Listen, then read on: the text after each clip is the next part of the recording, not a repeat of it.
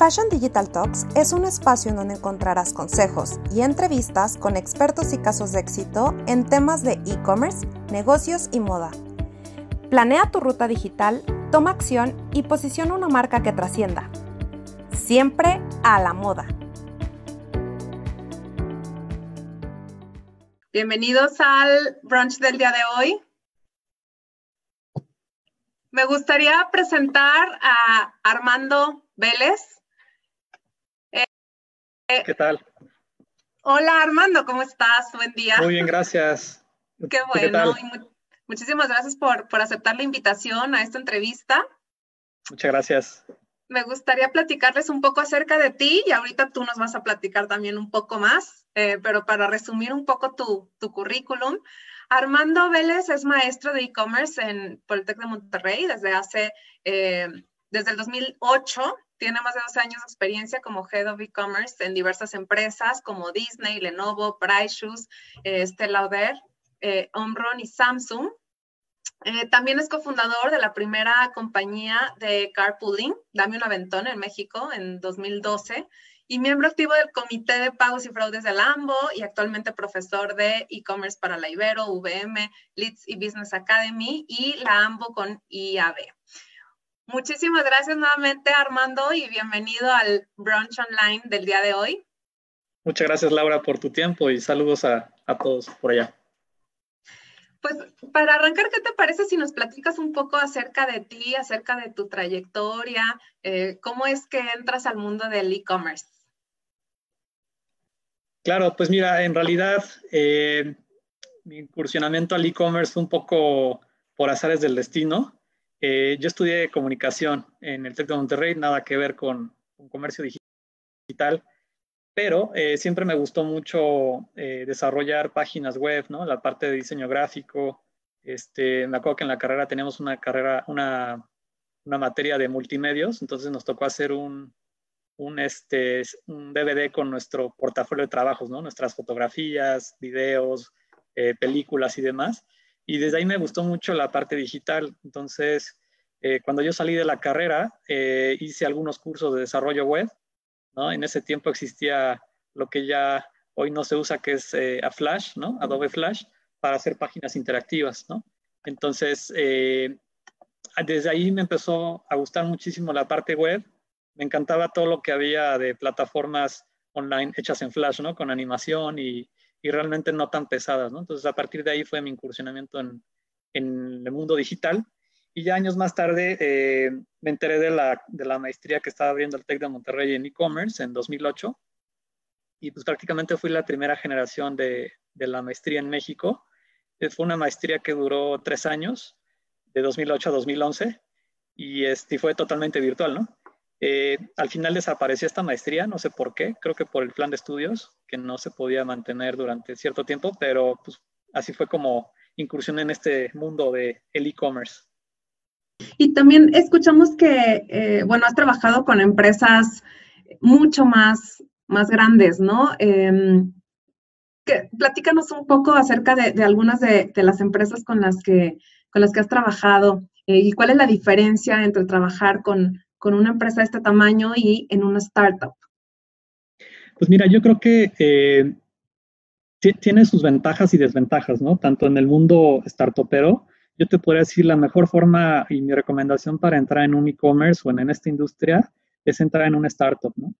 ¿Cuál es la diferencia sustancial? Que en una startup pues tienes pocos recursos, ¿no? Vas empezando, no tienes eh, el equipo que, que, a lo mejor necesitas, ¿no? Entonces, de alguna forma tienes que ser un todólogo, ¿no? Tienes que aprender de marketing, de operaciones, de finanzas, de logística, de fraudes, de pagos, de todo. Y de alguna forma te pones cachuchas diferentes, ¿no? Eh, hoy voy a ser de marketing, ¿no? A las tres horas soy de operaciones y a las otras tres horas eres de, finanzas, ¿no? Para llevar tu, tu PNL, ¿no? Entonces, creo que la mejor forma de, de aprender es, es en una startup porque aprendes de todo, ¿no? Y la diferencia con una empresa más grande es que por lo general ya tienen estructuras muy definidas, ¿no? De, organizacionales. Entonces, normalmente entras a un, a un rol ya específico, ¿no? Ya sea en la parte de marketing digital o en la parte de logística o en la parte de comercial, ¿no? Este, yo, yo te diría, eh, normalmente los startups son empresas familiares, ¿no? Entonces la comunicación es mucho más directa, ¿no? Tiende a ser mucho más rápido la toma de decisiones, pero también el riesgo es mayor, ¿no? Al final, pues son los ahorros de, de la familia o de los emprendedores. Y en el caso de la transnacional, pues muchas cotizan en bolsa, ¿no? No necesariamente es el dinero de, de unas cuantas personas. Entonces, digamos que tienes eh, un poquito más de amplitud de acción, ¿no? En una transnacional que a lo mejor en una startup, ¿no? Eh, donde a lo mejor pues estás más limitado, ¿no? Yo te diría, es, depende ya cada persona cómo, cómo le guste trabajar o en dónde se sienta más cómoda, pero sin duda yo creo que aprendes mucho más en, en una startup, ¿no? Eh, en la parte corporativa también aprendes, pero sobre todo la parte de procesos, ¿no? O sea, la parte muy formal de procesos, de seguir ciertos lineamientos, ¿no? Que a veces puede ser tedioso, pero ya después de que estás trabajando en una transnacional entiendes el por qué, ¿no?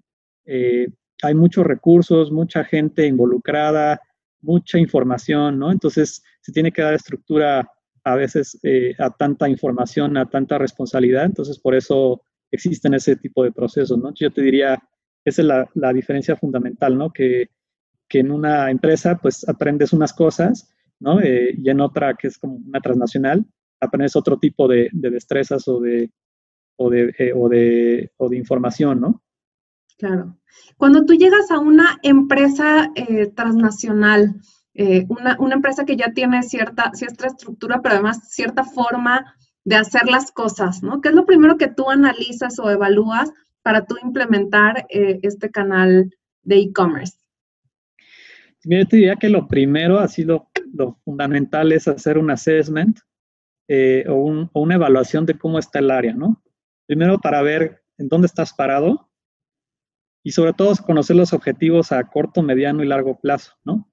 Para saber qué es lo que necesitas de, ir de un punto A en el que estás a un punto B o un punto C, ¿no? Yo creo que si no, si no se hace este assessment, cometes el error o tienes el riesgo de asumir ciertas cosas que después te das cuenta que no son así, ¿no? Entonces, eh, mi recomendación es, y a mí lo que me gusta hacer siempre es hacer un assessment, ¿no? Tanto del equipo con el cual estás trabajando como la infraestructura que tienes, el presupuesto que tienes, la meta de objetivos o, la meta de ventas que tienes, ¿no? Porque hacer un assessment te da idea de ver si realmente los objetivos son reales, ¿no? O alcanzables, o si están totalmente disparatados, ¿no? O sea, me ha tocado entrar en empresas donde quieren, tienen un objetivo de venta de 10 y tienes 0.5 pesos para llegar a esos 10, ¿no? Entonces, hay realmente, eh, pues, empresas donde no, no tienen el conocimiento suficiente para poder meter estos objetivos reales y alcanzables, ¿no? Yo no estoy diciendo que sean objetivos que tengan que ser muy bajos, ¿no? Pero al final tiene que ser algo realista, ¿no? Algo retador, ¿no? Pero realista. Entonces, yo creo que lo principal es hacer este assessment y como te decía en todas las áreas, ¿no? En la, en la parte de marketing también, ver con qué herramientas cuentas y esas herramientas te van a ayudar a llegar al objetivo de ventas, ¿no? A tu, a tu profitability que te están pidiendo dentro de tu PNL, el crecimiento sostenido en el corto, mediano y largo plazo o no. Y a partir de ahí, pues hacer un business plan o, un caso de negocio en donde tú presentes al top management y, les demuestres eh, las áreas de oportunidad o las áreas de mejora en donde tienes que hacer. Muchas veces incluso hasta te toca hacer reestructura de puestos, ¿no? Eh, porque a lo mejor llegas eh, a una empresa en donde los puestos no están bien definidos o, o, varias posiciones están haciendo lo mismo, ¿no? Entonces, yo te diría, tienes que hacer una mini transformación digital, ¿no? Antes de, de poder implementar y de comprometerte con sangre a un cierto objetivo, ¿no? Yo creo que eso es lo, principal.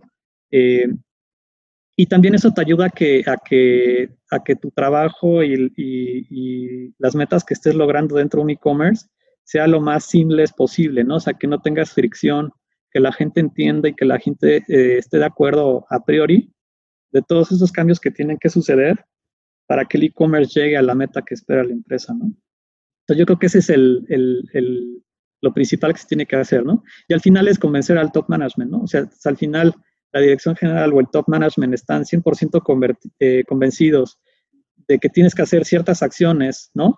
para pasar de un punto A a un punto B, ya tienes el 90% del camino eh, recorrido, ¿no? Pero si no tienes ese convencimiento, ¿no? Del top management, de primero hacer esas acciones eh, eh, antes de poder implementar un, e-commerce, pues sí vas a tener muchos problemas en el, en el Inter.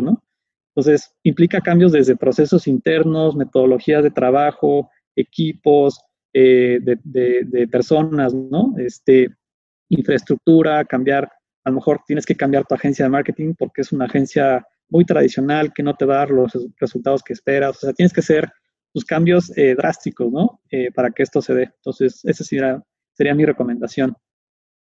¿Y cuáles son los errores más comunes que tú has visto que suceden en esta área al, al pues, querer realizar esta, esta transformación digital, ¿no?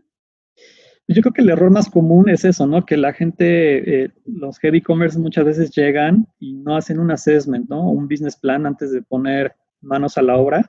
Y ahí es donde empiezas a tener trabas o fricciones en, el proceso, ¿no? Eh, otro, de, otra de los errores que he visto es, nosotros como cabeza de e-commerce tenemos que ser también parte comercial para poder vender el proyecto, ¿no? Al final, sabemos que no todos son expertos en transformación digital, ¿no? En e-commerce y, en marketing digital. Entonces, de alguna forma tienes que saber vender tu proyecto, ¿no? Y, por qué estás proponiendo eh, esos cambios tan radicales en la organización, ¿no? Entonces, creo que eh, ese es uno de los errores más comunes también que he visto. Eh, y si te fijas, es, es un error no de, no de performance, sino de saber vender los proyectos, ¿no? Y yo creo que gran parte se debe a que muchas veces los head e-commerce vienen de otras áreas, ¿no? O sea, o vienen del área de sistemas, o vienen del área de marketing, o del área comercial, y no muchas veces tienen el conocimiento del negocio online, ¿no? Entonces, eh, me ha tocado ver casos en donde en, algunos, en algunas empresas tratan de administrar el comercio online como si fuera un comercio tradicional, ¿no? Y es, y es un error, ¿no? O sea, es, es, es otro animal totalmente distinto. Eh, y ahí es donde yo creo que está parte de los errores más comunes, ¿no? Em, otra, otro de los errores más comunes, y bueno, se debe a, esta falta de especialización, es que muchas veces los head e-commerce no conocen los KPIs fundamentales del negocio, ¿no? Eh, entonces, por ejemplo, términos como Customer Lifetime Value o Bounce Rate, ¿no? un Transactional Rate o una tasa de aceptación mínima, muchas veces los head e-commerce no lo conocen, ¿no? Entonces, parte de esta chamba, ¿no? Que nos tocó hacer o que nos apasiona hacer es informarte, ¿no? Y estar informado de todas las estadísticas nacionales, ¿no? ¿Cuál es la media de tasa de aceptación? ¿Cuál es tu tasa de fraude máximo que tienes que tener para poder exigirle a los proveedores y al equipo interno a que te den esos resultados, ¿no? O sea, al final, sí es mucho estar metido en el negocio y poder especializarse en e-commerce para poder tener idea de a dónde quieres llevar tu negocio. Oye, Armando, y algo que, que estamos bueno, buscando y, viendo, como tú bien lo dices, no es un canal tradicional, sin embargo, muchas empresas tradicionales están buscando, eh, pues, también integrar, ¿no? Eh, esta, esta, mm, este canal digital. Entonces, ¿qué nos puedes platicar acerca de la omnicanalidad? O sea, empezar a, a ver, pues, pues al, al, cliente en el centro, pero cómo empezar a integrar a los distintos canales. Mira, creo que en México eh, ah, se están haciendo intentos bastante interesantes de omnicanalidad. Eh, un ejemplo claro es Walmart, ¿no? Por ejemplo, con su Pick in Store, que hoy en día, pues con la pandemia y el coronavirus, mucha gente lo está utilizando, ¿no? O, incluso ya ni siquiera van a la tienda, ¿no? Entonces, eh, por ahí hay un chiste entre la gente que nos dedicamos a e-commerce que dice que el coronavirus pudo más que cualquier director de e-commerce o, o director general de la empresa para poder transformar digitalmente a sus negocios, ¿no? Entonces, y es verdad, ¿no? O sea, o te, digitalizas o mueres en el intento, ¿no? Y alguien más lo va a hacer mucho más rápido que tú. Entonces, creo que están haciendo esfuerzos rápidos. De hecho, según los estudios recientes, ¿no? De la industria, mencionan que México se adelantó dos años con este tema de coronavirus, ¿no? O sea, estamos adelantados dos años y la nueva tasa de inclusión de usuarios online ha crecido casi un 40% en México, ¿no? O sea, hay un crecimiento de nuevos usuarios y eso es oro molido para los e-commerce, ¿no? O sea, tienes nuevos clientes a los cuales puedes mandar promociones, puedes estudiar sus comportamientos y eso es súper importante para crecer el negocio, ¿no? Entonces yo creo que te diría, ejemplos importantes es Walmart, donde vemos una inversión fuerte en todas estas estrategias omnicanales. Liverpool también, ¿no? Con su Pick Up in Store. Eh, y algunas otras. Por ejemplo, Best Buy estuve viendo que ahora con el coronavirus podía recoger en el estacionamiento, ¿no? Que es algo que estaban haciendo en Best Buy Estados Unidos. y de alguna forma es un poquito hacer, eh, acercar la tienda física a un mundo digital y viceversa, ¿no? en México también, por ejemplo, lo que hizo justo con Martín, ¿no? De poner kioscos en las tiendas, por si no encontrabas el producto ahí, lo pedías en el kiosco, te ibas a tu casa y te llegaba en días, ¿no? Entonces, creo que eso es importante, ¿no? No dejar ir a un cliente por no tener el producto en tienda física, sino darle la oportunidad ahí mismo de poder mandárselo a su casa desde el almacén de e-commerce, ¿no? O lo que hizo, por ejemplo, Electra, ¿no? Con sus kioscos, que se apalancó eh, del hot sale para poder extender esta promoción que era exclusiva online a sus tiendas físicas, ¿no? Entonces, de alguna forma, eh, sus miles de tiendas físicas de Electra participaron también dentro del hot sale con esta estrategia inteligente de kioscos, ¿no? O los ejemplos más, más eh, queridos por, los millennials aquí en México, ¿no? Este, los showrooms de Gaia, ¿no? Esta, esta tienda de muebles increíbles, ¿no? De diseñadores mexicanos, pues que te da la oportunidad de ir al showroom ¿no? Son tiendas pequeñas, ¿no? Que no, tienen que incurrir en gastos enormes y ahí mismo compras a través de tu celular, te vas a tu casa y recibes el mueble en días, ¿no? O Luna, ¿no? Los colchones que también, entonces es un showroom, ¿no? Este, vas, pruebas el producto, te vas a tu casa y, se acabó, ¿no? Entonces, yo creo que esta parte omnicanal la gente ya lo está pidiendo a gritos, ¿no? En México, eh, pero vamos poco a poco, ¿no? No vamos tan rápido como Estados Unidos, Europa China, eh, hace unas semanas me tocó ver la noticia de la nueva tienda Nike en Shanghai, eh, que es totalmente omnicanal, ¿no? Es una tienda 360 en donde tienes pantallas eh, de televisión touch, ¿no? Donde puedes este, publicar tus productos, puedes buscar ahí más información. es un poquito tal vez la estrategia que hizo Jeff Bezos con Amazon Go, ¿no? En donde entras, escoges el producto en tu celular, te sales y, y no pagas, ¿no? O sea, ya te detectó la aplicación hiciste el checkout en la tienda física y, ya pagaste, ¿no? Y te lo mandan a tu casa. Entonces, creo que están haciendo cosas interesantes. Eh, y en México te puedo decir que vamos para allá, ¿no? Vamos un poquito más lento, pero yo creo que las, buenas prácticas de, este tipo de empresas pues sirven para darnos un, norte de, de, cómo podemos hacerlo en México, ¿no? Sí, y creo que ahorita es una buena oportunidad porque la gente ya se está bancarizando mucho más, ¿no? Con, todo esto creo que eh, mucha más gente se está integrando a la compra, pero por lo tanto eh, ya vamos a, empezar a tener muchos más usuarios cibernéticos. Es correcto. Em, por aquí pregunta Ceci que cuando iniciamos con el proyecto de e-commerce, cuando se dificulta la parte logística, la parte de, de paquetería, envíos, ¿qué nos puedes recomendar? Pues mira, Curiosamente le pasó a México ahora con el coronavirus y en general a muchos países, ¿no? A Amazon también le, sucedió, ¿no? O sea, yo recientemente pedí algunas cosas y me llegaron en una semana, ¿no? Que Amazon entregue una semana es inconcebible, ¿no? O sea, normalmente te entregan al día siguiente, máximo en dos días, pero ya una semana de retraso es algo de notar, ¿no? Entonces yo te diría, esta pandemia agarró a sorpresa a todos, ¿no? Entonces, eh, incluso hasta los más grandes. Mi recomendación es pues extiendan sus servicios, ¿no? O sea, si trabajas con una o dos paqueterías, extiéndala a cinco o seis, ¿no?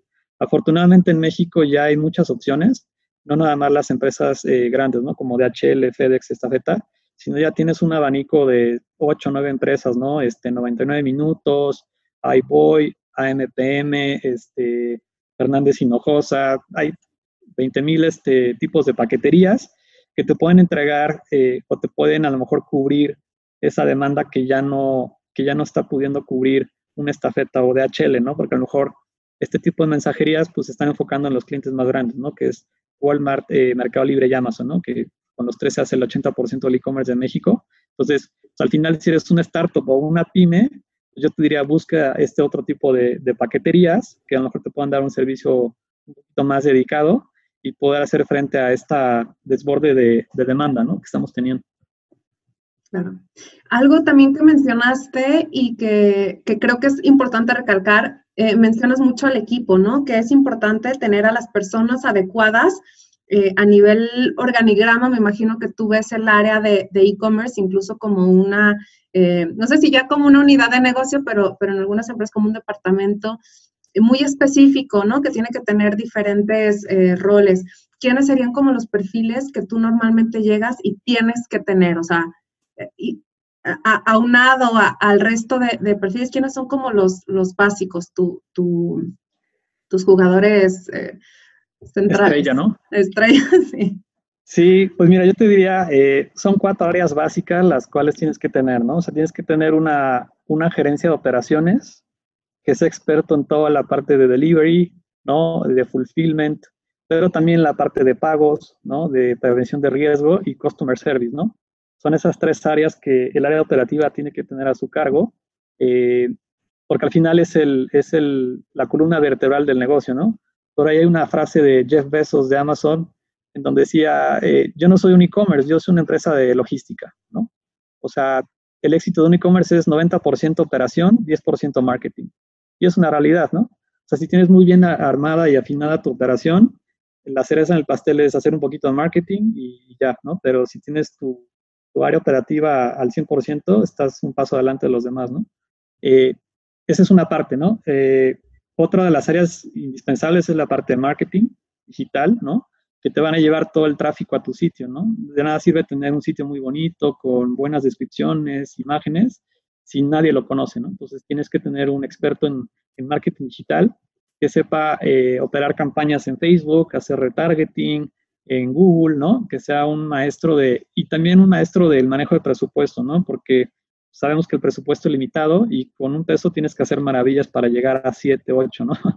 que es lo, mínimo que tendrás que tener en e-commerce, ¿no? Un retorno de 700, 800% es lo mínimo.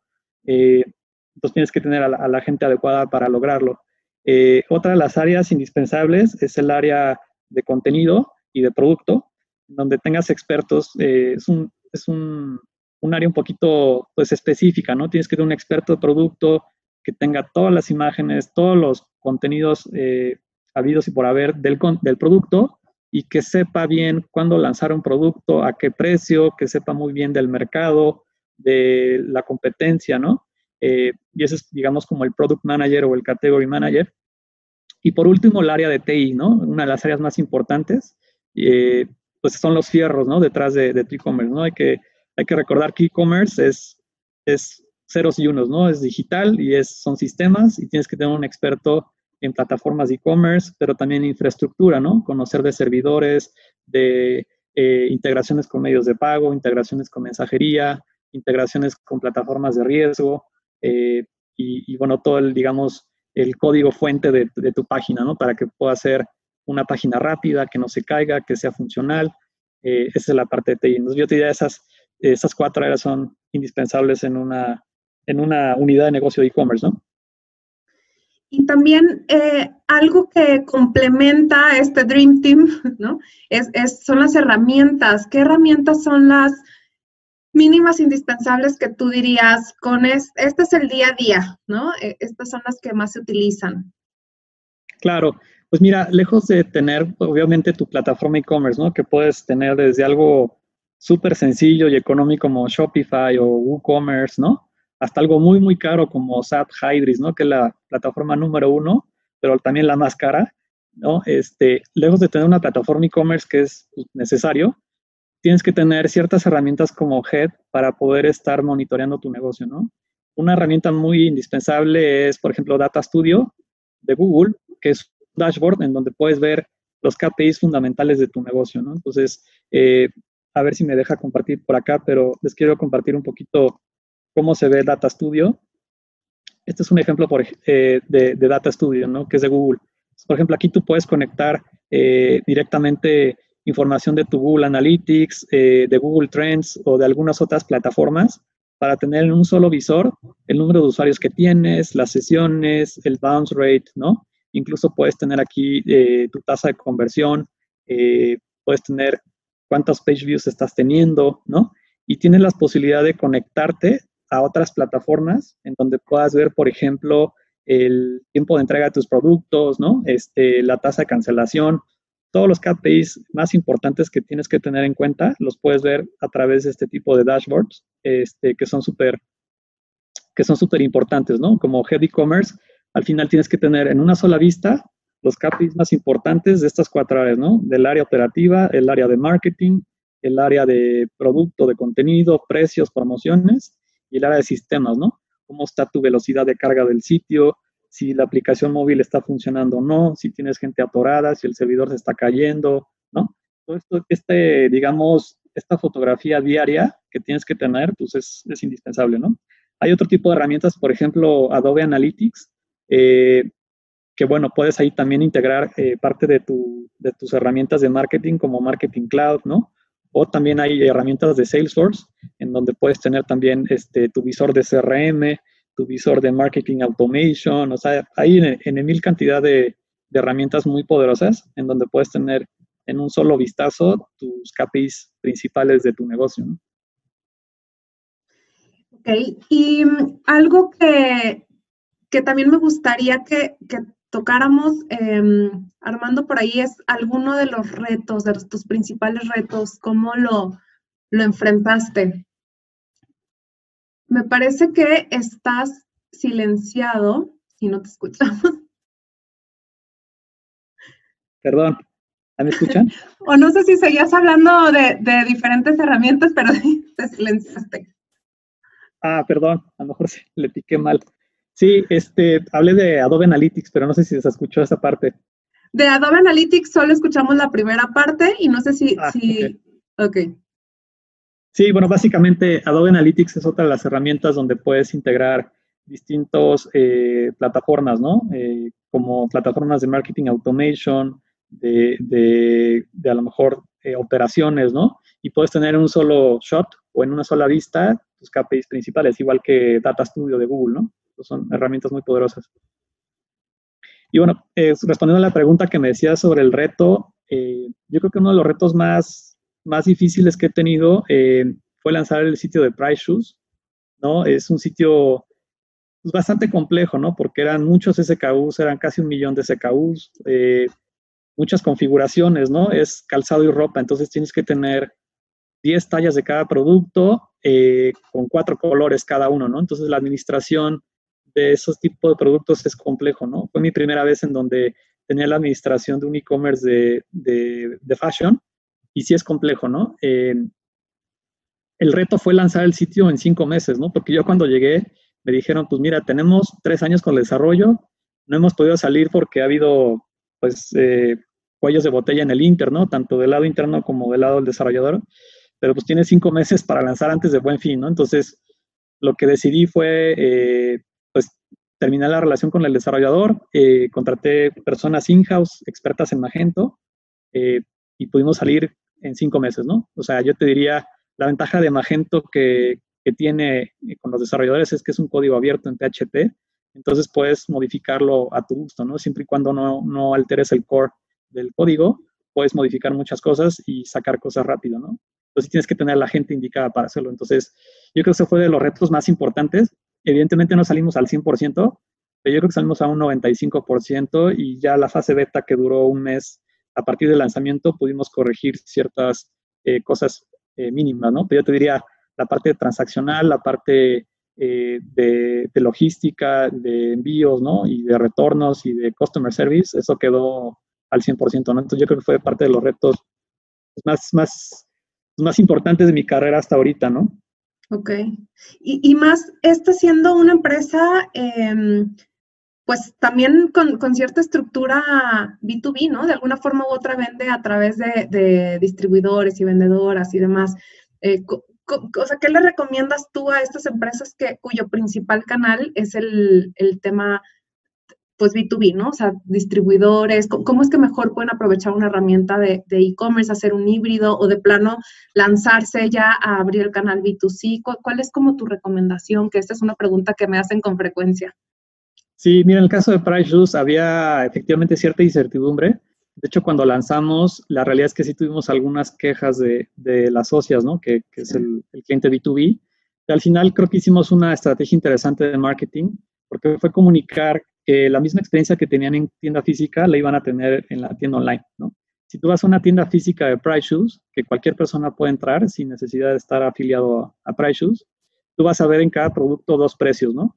El precio de mayoreo o B2B, que es para las socias, y el precio final o cliente final, ¿no? Que es más, más caro, evidentemente.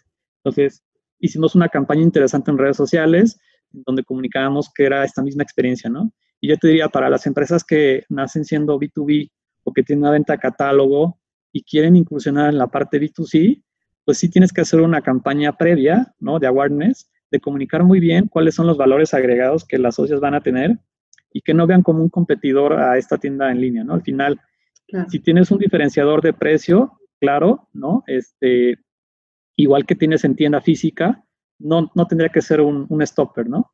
Y de hecho, curiosamente en Price Shoes eh, vimos esto, ¿no? O sea, cuando lanzamos el sitio, eh, al principio gran parte de las ventas eran de B2B, ¿no? Pero a medida que transcurrió el tiempo, empezamos a tener más ventas del cliente final, ¿no? Porque ya veían la página en espectaculares, ¿no? Estábamos anunciando priceshoes.com. Toda la gente quería acercarse a, a, para tener los beneficios del catálogo tan extendido y de las opciones que, ofrece Price Y así fue como empezamos a nivelar la balanza, ¿no? Tan, tan es así que pues incrementaron muchísimo las, las ventas cliente final y logramos casi 50-50, ¿no? En poco tiempo. Entonces, eh, yo te diría, no tengan miedo de entrar al, cliente final. Al final, eh, creo que hay una, la gente lo está pidiendo a gritos, ¿no? Y, tienes que saber o tener las estrategias adecuadas para llegar a los dos canales, ¿no? Claro. Algo también que comentaste fue este, bueno, este tema de haber trabajado como startup y con una empresa grande y que platicabas, bueno, no, es necesario tener todos los recursos eh, económicos eh, para arrancar tu, tu canal en línea, tu tienda en línea. Entonces, Natalie, por ejemplo, pregunta en concreto para una startup, ¿qué recomendaciones tienes para que pues, los costos sean un poco, un poco menores, pero que sí se estén obteniendo resultados? Mira, yo te diría, eh, puedes empezar como startup en Facebook, ¿no? Hay una nueva modalidad de Facebook Shops, ¿no? O Instagram, y empezar a testear un poco el mercado, ¿no? Por ahí, por ejemplo, en alguna de las clases que yo tuve en VM, me llamó la atención mucho de una emprendedora que empezó vendiendo productos de unicornios, ¿no? Se puso de moda hace algunos años, no sé si recuerden, todo lo que tuviera que ver con unicornios, ¿no? Tan, tan es así que Starbucks creo que salió, sacó una bebida de unicornio. Entonces, ella lo aprovechó y empezó a vender pantuflas, toallas, este, gorros de unicornio, ¿no?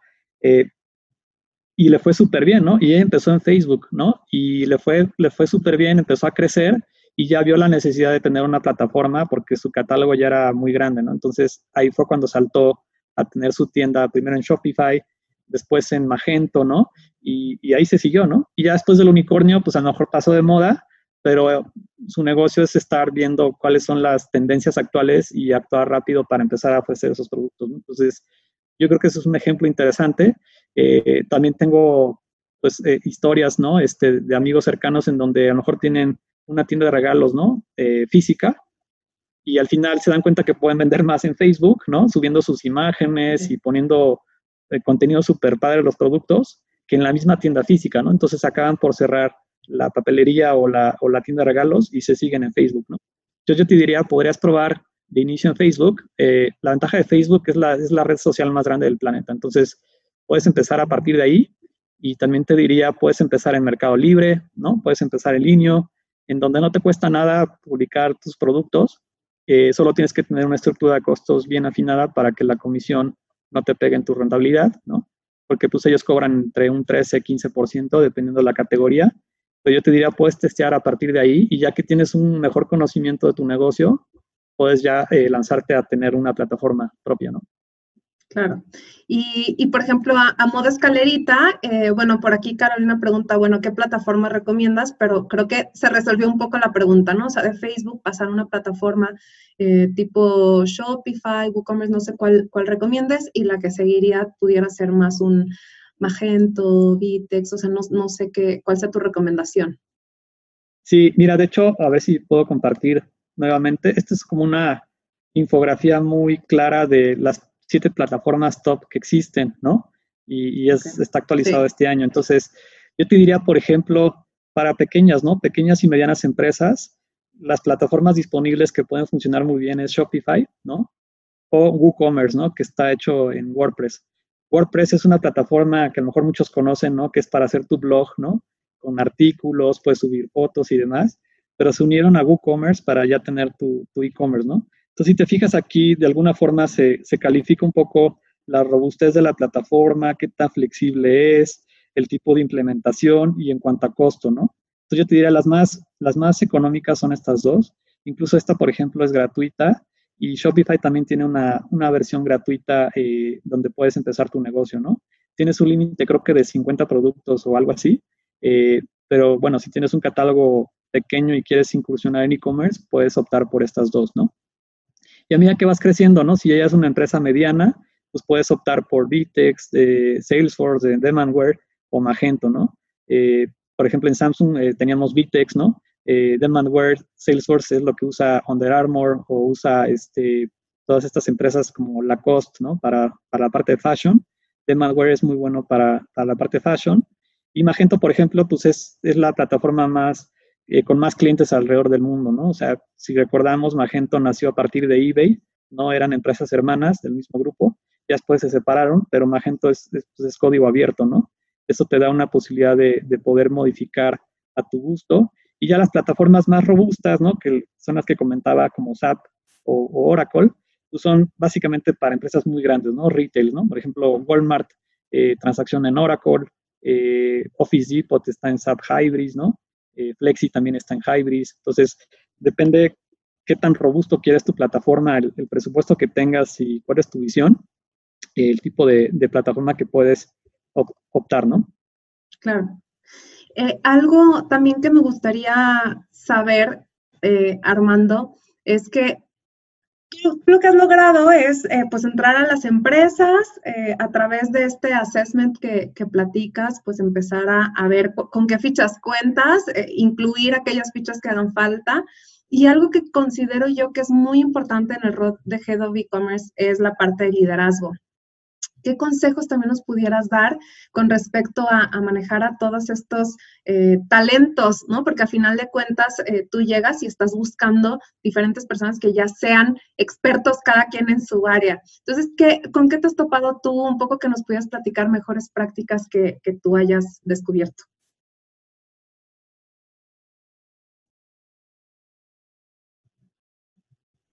No sé si otra vez estás silenciado. Ay, perdón, estaba hablando al aire. Sí. Perdón. Eh, mira, yo creo que la parte más importante es la pasión con la que haces las cosas, ¿no? O sea, si a ti te encanta el e-commerce, la tecnología, pues tienes que transmitir esa pasión a tu equipo, ¿no? Eh, hay una frase, por ejemplo, que cuando entré al, almacén de, de, Amazon y a las oficinas de Amazon me impresionó, ¿no? Porque es, es, una frase muy importante, ¿no? Work hard, have fun, have fun y make history. O sea, trabaja duro, diviértete y haz historia, ¿no? yo creo que esa, transmisión de esos valores o esa pasión, pues se tiene que permear al, equipo, ¿no? Eh, a mí me encanta trabajar con equipos jóvenes, ¿no? Porque tienen toda la pila, tienen todas las ganas de aprender y de hacer cosas. yo creo que esa, esa pasión es la que tienes que compartir primeramente a tu equipo de trabajo, ¿no? Para ser un líder efectivo, ¿no? La otra parte que es importante es tener el conocimiento y la experiencia, ¿no? Eh, para poder compartir ese conocimiento a tus, a tus, a tus, a tus equipos, ¿no? Por ejemplo, en algún momento me tocó hacer Digital Days, ¿no? En, en Omron, por ejemplo, con mi equipo, una vez al mes hacíamos esta sesión de, de Digital Day, ¿no? En donde hablábamos sobre cómo está el mercado de e-commerce, cómo funciona un e-commerce, cuáles son las plataformas, los KPIs, qué ayuda necesitamos de las áreas, porque al final, y eso lo damos a toda la organización, ¿no? O sea, tomábamos una hora y media cada mes y les compartíamos este know-how que teníamos en el equipo ya de varios años, porque eso te da, te da la, ayuda de hacer parte de a las demás áreas, ¿no? Y que no se sientan como proveedores internos y que nada más les estés pidiendo cosas para tener tu e-commerce, ¿no? Sino al final tienes que involucrar a toda la organización para que tu e-commerce sea exitoso, ¿no? Y la forma más inteligente de hacerlo es justamente con este tipo de, estrategias, ¿no? Eh, también, por ejemplo, dar mini clases todos los viernes al equipo, o a la empresa, ¿no? Sobre e-commerce o, presentarles como nuevas tendencias, nuevos casos. O, por ejemplo, pedirles que se suscriban a newsletters de publicaciones de e-commerce como Internet Retailer, e-marketer, porque toda esa información le sirve a toda la organización, ¿no? No importa si estás en contabilidad, en administración o en finanzas o en el equipo legal, al final, pues tienes que estar empapado de lo que está sucediendo en el mundo para que puedas ir acompañando a la empresa, ¿no? Si, si trabajas en un silo y no y te estás perdiendo de lo que está ocurriendo, pues difícilmente vas a ser exitoso en e-commerce, ¿no? Y el último aspecto que me ha funcionado es cuando me doy cuenta que hay un gap en el equipo eh, de e-commerce, ¿no? De, conocimiento, los mando a curso, ¿no? A diplomados, eh, pido presupuesto al área de recursos humanos para mandarlos a un diplomado de seis meses, ¿no? Eh, trato de mandarlos a congresos de e-commerce, aunque sean virtuales hoy en día, ¿no? Ya no hay congresos físicos. Pero sí, eso, eso ayuda mucho, ¿no? Porque al final esto va tan rápido que no te puedes quedar con la información que ves en Internet, ¿no? O sea, tienes que estar continuamente yendo a estos tipos de eventos o, o, participando en webinars, porque esto va demasiado rápido, ¿no? Entonces, creo que eso es importante. Sí, de hecho, si les está gustando la charla con Armando, por ahí los esperamos también en el Congreso de e-commerce, negocios y moda, el Fashion Digital Talks 2020, que va a ser efectivamente en línea y por ahí vamos a tener un, taller súper interesante. Eh, algo, Armando, de lo que platicas es algo que también creo que tiene mucho que ver contigo, ¿no? La parte formativa eh, en la que tú también buscas cómo transmitir esta información a través de metodologías. ¿Qué metodologías a ti te han ayudado a, sintetizar ¿no? el, el, how to, ¿no? El, el, proceso, el cómo. Sí, mira, yo creo que algo bien importante es que puedas tener tu modelo de negocio bien afinado. Eh, son tres cosas, ¿no? Tener tu, modelo de negocio bien afinado, un PNL o un estado de resultados específico de e-commerce, ¿no? No, no, no, es, no es recomendable mezclarte con el PNL de la empresa. Al final es una unidad de negocio y tiene que medirse diferente a lo demás. Y la tercera herramienta es tener el dashboard, ¿no? Que platicábamos con todos tus KPIs, ¿no? Entonces, eh, me gustaría compartir un poquito el ejemplo del, del, Business Canvas, por ejemplo, de Amazon. A ver si me da chance aquí de, de compartirlo para que vean cómo se construye, ¿no? No sé si ven ahí la pantalla. Sí. Ok. Bueno, este es un Business Model Canvas. ¿Qué es un Business Model Canvas? Pues son nueve secciones en donde tú tienes que llenar justamente quién es tu segmento de mercado, cuál es la relación que vas a tener con ese mercado, tus canales de distribución, ¿no? ¿Cuál va a ser tu, valor agregado o tu proposición de valor, tus actividades clave, tus, recursos clave y tus partners clave, ¿no? Y todo eso te va a dar una estructura de costo y una estructura de ingresos, ¿no? O un flujo de ingresos. Entonces, por ejemplo, en el caso de Amazon, pues tienes a tu consumidor, que es un consumidor digital, ¿no? Que ya no va necesariamente al retail tradicional, ¿no? Eh, y algo bien importante de Amazon, no voy a extender en todas las nueve, secciones del business model, pero algo bien importante de Amazon es su propuesta de valor, ¿no? Eh, Jeff Bezos, por ejemplo, cuando fundó Amazon en el 99, año 2000, él dijo, yo no voy a tener tiempo de ver si el newsletter tiene color rojo o si el botón es amarillo a mí no me importa eso, yo me quiero enfocar en mis cuatro propuestas de valor. Quiero tener los, mejores precios del mercado, ser la, tienda más conveniente, ¿no? La parte de conveniencia, de rapidez, tener la selección de productos más grande del mundo y tener la entrega más rápida, ¿no? Entonces, estos son los cuatro pilares fundamentales para el éxito de Amazon, ¿no? Tiene los mejores precios, tiene el one click checkout que está patentado, ¿no? Que puedes comprar con un solo clic tienes la selección más grande del mundo y tienes la entrega más rápida del mundo, ¿no? Entonces, con esos cuatro pilares, tú realmente estás logrando este, el éxito, ¿no? Y esto es bien importante que los negocios lo tengan, ¿no? Si no tienes este business model canvas, pues cometes el riesgo o tienes el riesgo de, de cometer muchos errores o de llegar a un punto donde no querías llegar, ¿no? Entonces, yo creo que esta metodología es clave y sirve tanto para startups como ya empresas consolidadas, ¿no? O sea, no importa que tengas, que estés en una empresa de 50 años, si al final no tienes un business model de tu negocio online, pues tienes varios riesgos ahí que no sepas a dónde, a dónde quieres ir, ¿no? Claro. Y bueno, todo esto, este, me gustaría compartir la otra pantalla, ¿no? Fíjense cómo estos cuatro pilares están logrando que Amazon sea siete veces más grande ya que Walmart en Estados Unidos, ¿no? Y bueno, por eso es, uno de mis ídolos, Jeff Bezos, ¿no? Porque al final le dio la vuelta al mercado y logró lo que nadie se pensaba a, inicios del año 2000 que podía lograr este amigo, ¿no? Entonces, vean la importancia de poder tener una estrategia bien afinada para poder tener un diferenciador con los competidores, ¿no? Claro. Sí, pues eh, creo que se vienen muchas oportunidades, ¿no? ¿Qué, es lo que tú ves también como oportunidades para México en e-commerce eh, durante y, y post-COVID, ¿no? Que sabemos que que está siendo como un parteaguas para muchas industrias y para muchos empresarios y emprendedores.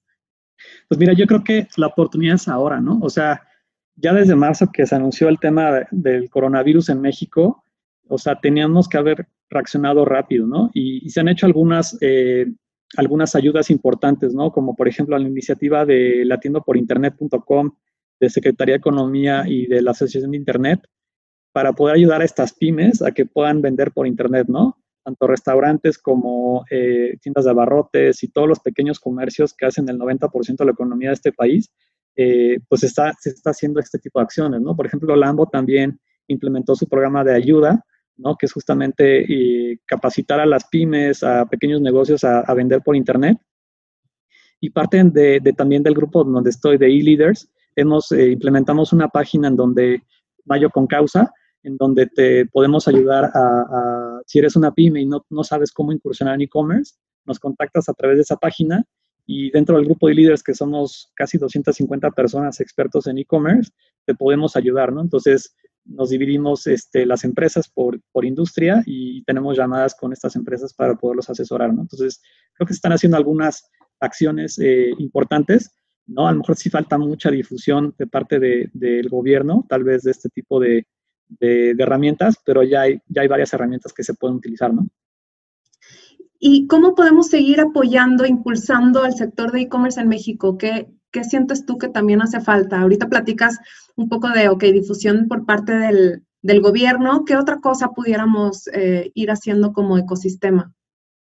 Pues yo creo que lo más fundamental es la, la, capacitación, ¿no? La educación. O sea, que haya más cursos online de e-commerce, diplomados, eh, maestrías, webinars. Creo que mientras más información exista, la gente se va a hacer mucho más experta y solitos van a salir adelante, ¿no? Eh, creo que eso es fundamental, ¿no? Y, yo creo que también se tiene que tener los canales correctos para levantar la mano ante Secretaría de Economía y, ante gobierno para mejorar el ecosistema, ¿no? Por ejemplo, la bancarización que hablabas, ¿no? De cómo mejorar la bancarización en México, eh, cómo cómo eh, presionar tal vez a los bancos a que abran los bienes de débito, ¿no? Porque muchas veces si quieres pagar, hay cerca de 80 millones de tarjetas de débito versus 20 millones de crédito, ¿no? En una población de 120 millones, pero gran parte de estas tarjetas de débito te las rechazan en los comercios en línea, ¿no? Por el alto riesgo que, que tenemos de fraude. Entonces, es justamente cabildear un poco con el gobierno y la Asociación de Bancos de México de cómo empezar a abrir, ¿no? Esta aceptación de tarjetas para que se dé el e-commerce, ¿no? Yo te diría, por ejemplo, Brasil tiene una penetración de tarjetas del 90%, ¿no? Eh, y son economías similares. Chile también está muy desarrollado y en México falta muchísimo, ¿no? La penetración de, bancarización es muy baja. Y por último, también la parte logística, ¿no? O sea, cómo tener eh, infraestructuras realmente buenas para poder dar eh, servicio a la demanda tan creciente que tenemos actualmente en día. ¿no? Entonces, los cuellos de botella en México es la parte de pagos, la parte de fraudes, ¿no? También cómo bajar el fraude electrónico y la parte logística, ¿no? Esos tres son los más importantes. Sí. Y bueno, ahorita platicas eh, acerca de las oportunidades que hay en México, eh, los, los, retos que estamos teniendo. Ahora, a nivel internacional, sabemos que hay muchas oportunidades para también eh, vender hacer esto que le llamamos cross-border e-commerce, ¿no? O sea, vender en el tema transfronterizo. ¿Qué es lo que nos pudieras platicar? ¿Qué oportunidades encuentras?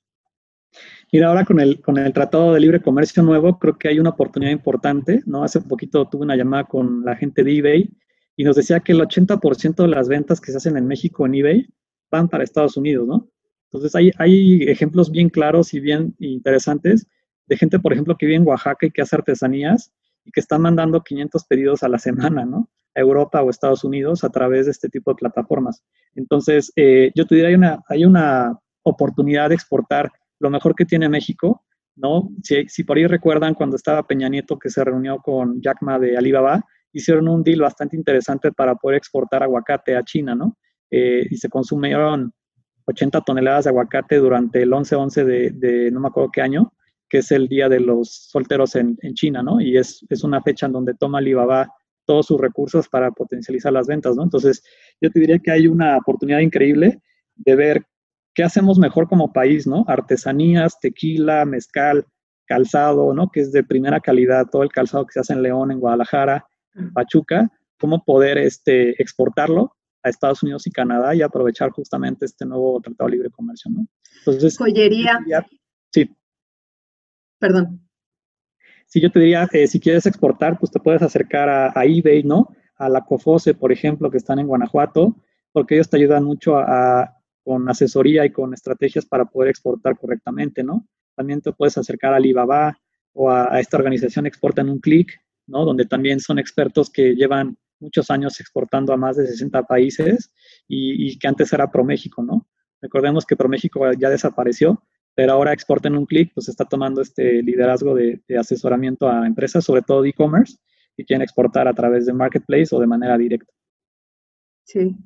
Eh, Armando, ¿qué evento o decisión crees que ha sido clave para tu crecimiento profesional? Pues yo creo que haber estudiado la maestría de e-commerce eh, fue lo más importante que, he hecho, yo creo, porque me abrió un mundo de posibilidades, ¿no? Creo que la, la, suerte que tuve de, de, estudiar hace 12 años esta maestría me abrió las puertas, ¿no? Porque era algo inminente que iba a llegar, ¿no? Ya desde 2005 con el éxito de Amazon, ¿no? Que muchos pensaban si iba a tronar o no, pero cuando empezó a crecer muchísimo era cuestión de tiempo que llegara esa ola de e-commerce a México, ¿no? Entonces, creo que fue una de las decisiones más importantes que, que, tomé, ¿no? La, estudiar y capacitarme y sobre todo especializarme en este, en este rubro, ¿no? Eh, y hablando de capacitación y, y de cómo, seguirnos eh, capacitando, ¿qué libros, películas, podcasts, series, documentales nos recomiendas para eh, este, este proceso de mejora continua?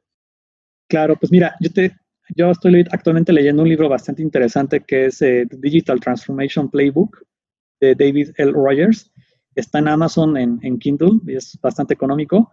Y esta, este libro te da una metodología bien clara de cómo poder transformar digitalmente las empresas y sentar las bases para poder tener tu e-commerce, ¿no? Es súper importante este libro. Otro libro que me gusta mucho es The Everything Store de, de que habla sobre justamente Jeff Bezos y Amazon y, pues de, todo lo que tuvo que pasar Jeff Bezos para poder lanzar y convertirse en la tienda más grande de comercio en línea del mundo. Eh, otro libro que también le recomiendo es Delivering Happiness, que es la historia de Sapos, ¿no? Esta tienda de zapatos que después adquirió Amazon y es del autor Tony, Tony H-S-I-H, no sé cómo se pronuncia, pero pueden buscarlo igual en Amazon o en alguna otra página. Y otro libro que está interesante también es Andrés Oppenheimer, eh, escribió un libro que se llama Sálvese quien pueda y que habla justamente de esta transformación digital, ¿no? De, cómo podemos eh, transformarnos nosotros mismos para no quedarnos en el olvido y ser obsoletos, ¿no? Y el último que les recomiendo, que es muy importante para los startuperos o la gente que quiere emprender, es The Lean Startup de Eric Rice, que es esta metodología Lean de cómo lanzar una startup en poco tiempo, sin necesidad de, preocuparte si tiene errores o no, pero lanzar un mínimo producto disponible para poder tener algo rápido y, el, que tu time to market sea corto y, puedas eh, vencer a la competencia, ¿no? Entonces yo creo que esos son mis libros favoritos. Armando, ¿quién es una persona a la que admiras y por qué?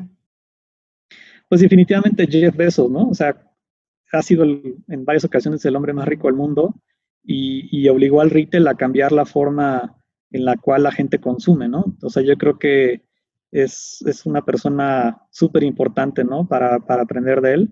Y otra de las personas que admiro mucho es Bill Gates, ¿no? Eh, porque lejos de haber creado el software más impresionante en la historia de la humanidad, ¿no? Para trabajar, yo creo que viendo el documental este de Netflix, que se los recomiendo mucho, sobre la vida de Bill Gates, casi erradicar la polio en África, para mí es sorprendente, ¿no? O sea, es una, una persona, es una máquina que lee libros como si fuera un escáner, ¿no? Entonces es una, una persona que admiro mucho. Y la tercera persona que admiro mucho yo creo que es el escritor eh, Philip Dick, ¿no? Que, bueno, ya se murió hace algunos años de una sobredosis de heroína, pero yo creo que la forma en la cual escribe sobre el futuro y la visión que tenía, ¿no? Con historias como Blade Runner, El hombre en el castillo, que por cierto está en, la serie en Amazon Prime, se la recomiendo mucho, o, la historia esta de Minority Report, donde actúa Tom Cruise, ¿no? La, llevaron a Hollywood. Es impresionante, ¿no? La, forma en la cual escribe este, este escritor o escribía, y yo creo que es el, el Julio Verne de la actualidad, ¿no? Entonces, yo creo que estas personas son las que más admiro. Qué interesante. Armando, pues eh, muchísimas gracias eh, por, la sesión de hoy, por compartir eh, hoy parte, parte de tu conocimiento, experiencias y pues bueno, nos vemos eh, próximamente. Eh, por ahí el, ya tenemos fechas del, Congreso, que va a ser de la semana del 21 al 25 de septiembre. Quienes no le hayan echado un ojo, pues eh, creo que es, estamos a, buen tiempo de, que pues aparten sus lugares. Y, y bueno, pues creo que fue una charla muy interesante, muy nutrida. Eh, muchísimas gracias nuevamente a todos por participar de, la sesión de hoy. Hubieron varias preguntas, espero haber resuelto la, mayoría con Armando y pues muchos saludos desde Guadalajara. Muchas gracias Laura por la invitación y espero que les haya gustado la, sesión de brunch. Claro que sí. Buenísimo. Que tengas un lindo fin de semana y nos vemos mañana a las 12 para la entrevista de SUE en nuestro brunch online de nuestro sábado. Que estés muy bien. Gracias, Laura, y a todos. Que estén muy bien. Saludos. Hasta luego. Chao. Bye, bye. Espero lo hayas disfrutado tanto como yo. Ahora a tomar acción. Te veo en el próximo episodio y entérate de próximos eventos en nuestras redes sociales.